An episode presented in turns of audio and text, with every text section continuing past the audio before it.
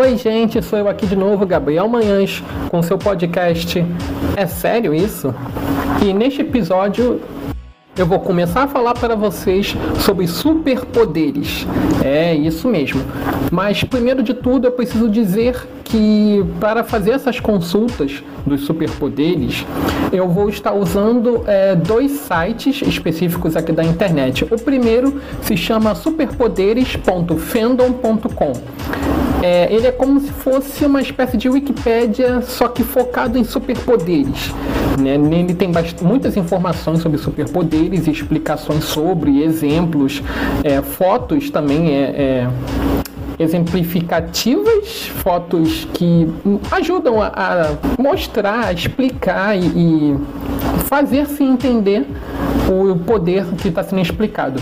E também vou estar usando o site The Writers Room, blog.tumblr.com, que é mais especificamente, é, aparentemente é um site de blog de escritor, onde alguém criou uma, uma página, na verdade parece mais uma página de Tumblr, né, de algum escritor, que nessa página a pessoa colocou em ordem alfabética vários superpoderes com uma breve explicação do que são eles e as suas capacidades.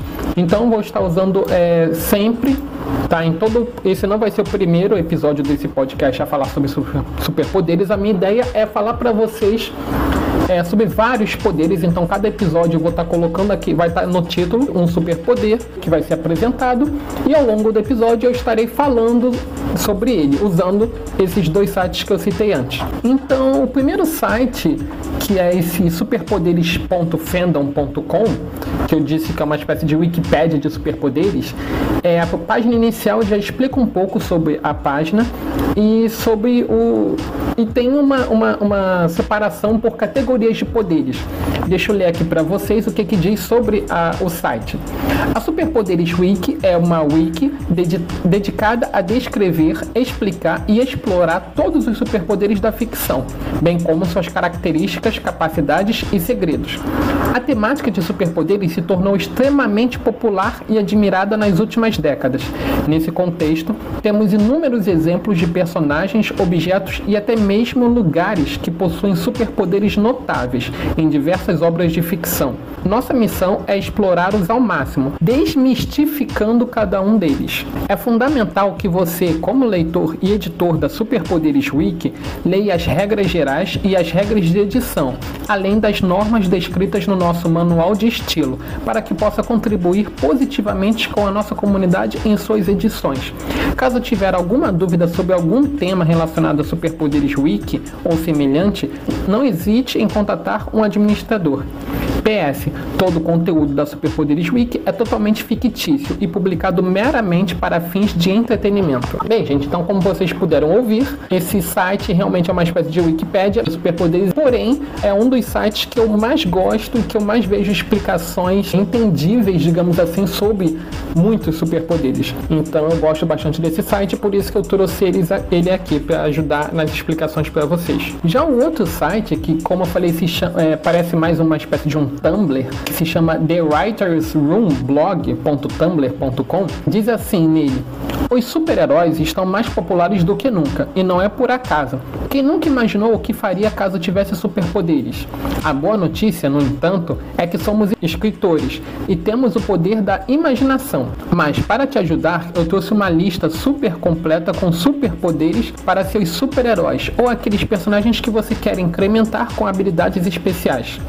Observação: a lista possui apenas uma definição básica dos poderes. Se você estiver interessado em ler mais detalhes sobre as explicações e possíveis limitações de cada um, recomendo este site aqui.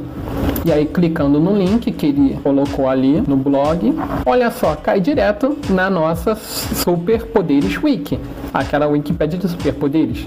Então, basicamente, eu vou realmente usar mais a Superpoderes Wiki. E por falar nela, vou voltar até ela, porque logo abaixo da, da, da explicação sobre o que é o site da Superpoderes Wiki, vem justamente as categorias de superpoderes, uma espécie de uma organização do site para que as pessoas consigam é, achar alguns poderes que elas tenham uma certa noção de onde poderiam estar.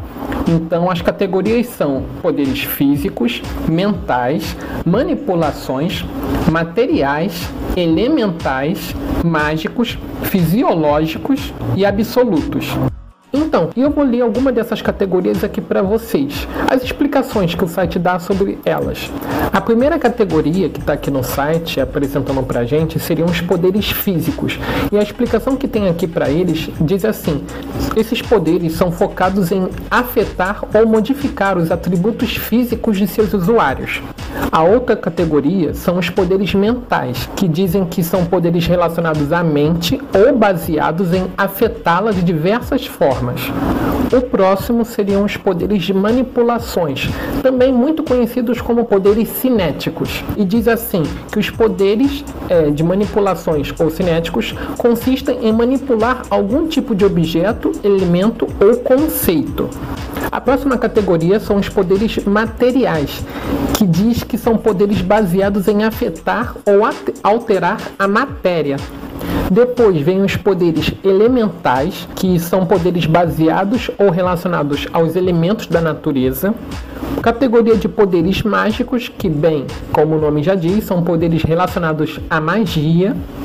Poderes fisiológicos, que aqui diz que são todos os poderes que são fisiológicos, ou seja, poderes que envolvem assumir as características físicas de um determinado ser ou entidade. E por fim, a última categoria, que são os poderes absolutos, que aqui diz que são poderes capazes de dar uma forma suprema e perfeita de outro poder. Então, essas são as categorias, os tipos de poderes que aqui no site Superpoderes Wiki está separando Além das categorias dos poderes que o site apresenta, ele também meio que separa os poderes. Na verdade, não é exatamente uma separação, uma explicação a mais sobre esses poderes, que são os chamados gatilhos. Existem aparentemente três tipos de gatilhos para cada poder que esse site apresenta. Eu vou ler primeiro o que, que são exatamente esses gatilhos, o que, que o site diz que são esses gatilhos. Então, aqui no site diz: os gatilhos são manifestações específicas na realidade dos usuários usuários que liberam seus poderes. Tais manifestações podem ser executadas com ou sem a plena consciência do usuário.